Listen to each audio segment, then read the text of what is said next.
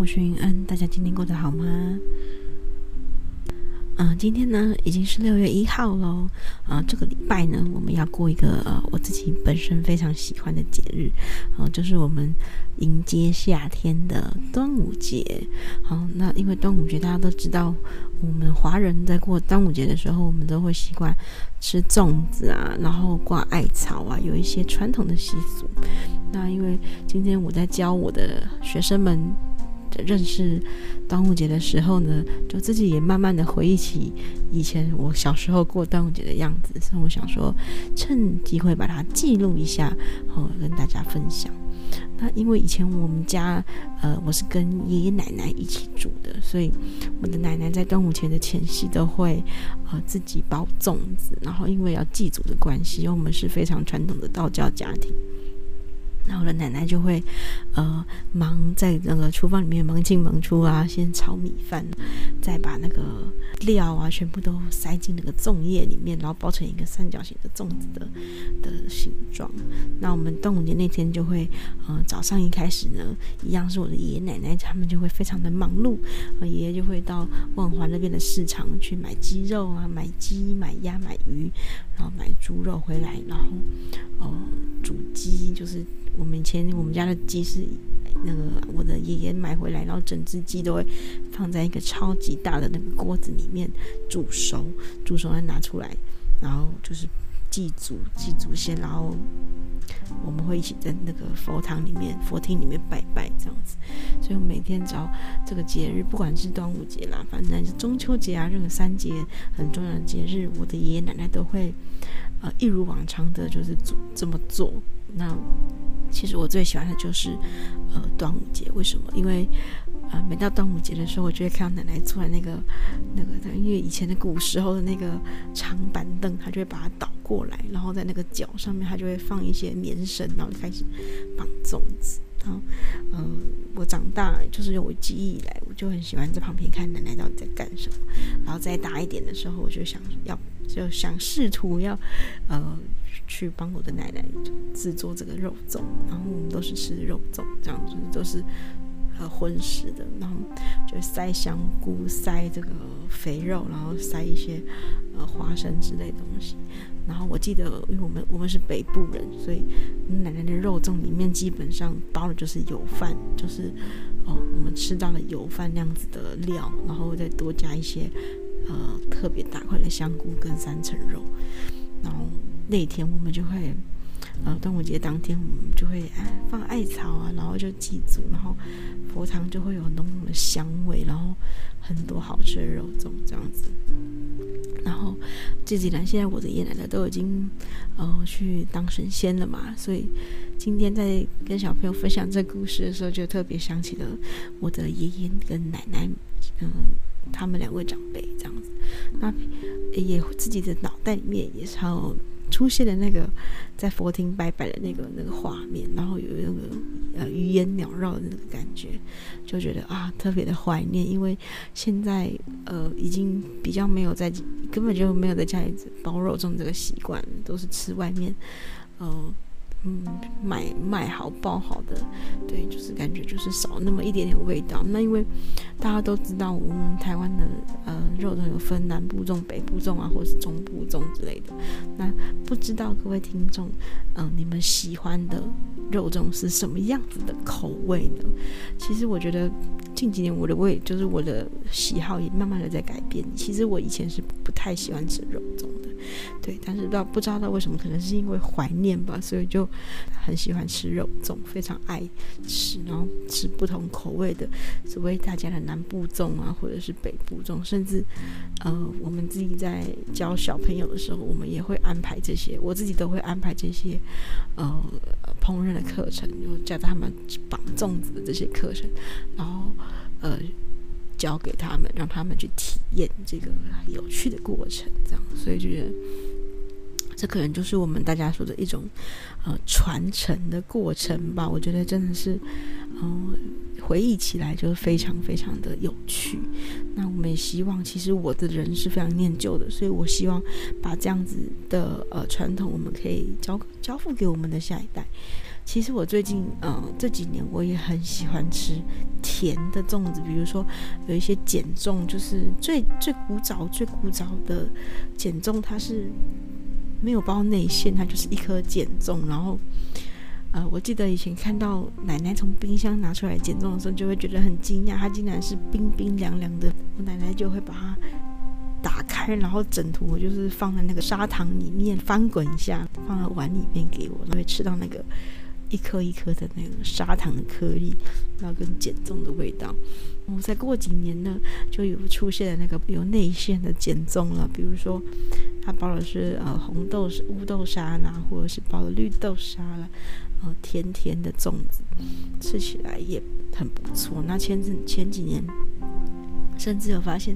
呃，有一种水晶粽啊，水晶粽，那个它就是透晶莹剔透了，非常透明的外皮，然后而且它的呃分量比较小一点点，然后很适合就是一口或者是两一两口把它就吃完。所以我觉得这真的是时代在进步，大家的食物也慢慢变得越来越精致了。那。依然还是很怀念那种古早的味道。我不知道，呃，我们的听众，你们有没有跟我一样的喜好，喜欢吃碱粽，或者是喜欢特别喜欢吃呃南部的粽子啊？因为听说南部的粽子是它是用生米放到里面，然后塞花生啊这些，呃，也是一些佐料，塞蛋黄这样子。那我自己本身也是非常喜欢咸蛋黄的粽子。我不知道大家，但是因为以前奶奶都。不喜欢包咸蛋黄，就是有时候我就会特别拜托他，要求他可不可以，呃，里面有几颗啊，放个咸蛋黄给我吃。以前其实记忆不是很鲜明，有没有吃到咸蛋黄的粽子，但就是一直觉得说，哦，它是一个记忆中的味道。不知道大家有没有呃其他对于端午节的回忆呢？另外一个回忆就是，嗯、在端午节的时候，大家都会有一个划龙舟的活动。以前就是打开电视，然后就看，哦，可能办在呃碧潭吧，我记得应该是碧潭，就是有那个划龙舟的比赛，然后或者是现在好像。呃，前几年好像都是我的印象中，就是呃，会办在大家河滨公园那个河岸那边。呃，可能透过因为社区或者是政府的推广，大家都会去呃参与的一个活动。其实这样子也是蛮好的。小学的时候，在端午节，不知道大家都有没有做过那个香包，就是。我们以前都是一致以统一的那个造型，就是三角形的那个香包，要缝制，或者是自己会拿订书机把那些布织布，然后都订起来，然后塞呃有香料的豆豆啊，或者是棉花到的那个我们的那个香包里面，这样，然后呃听说是可以驱蚊这样子。其实我是很不喜欢做劳作家政的类型的东西，所以其实对我来讲，做那个香包就是一个非常非常。痛苦的的一个过程，但是就现在想起来，就是特别趣味。就人总是会有擅长不跟不擅长，所以我我的香包可能都是特别的歪七扭八的那种，不起眼的那种。毕竟小时候嘛，就自己做的成品都会特别的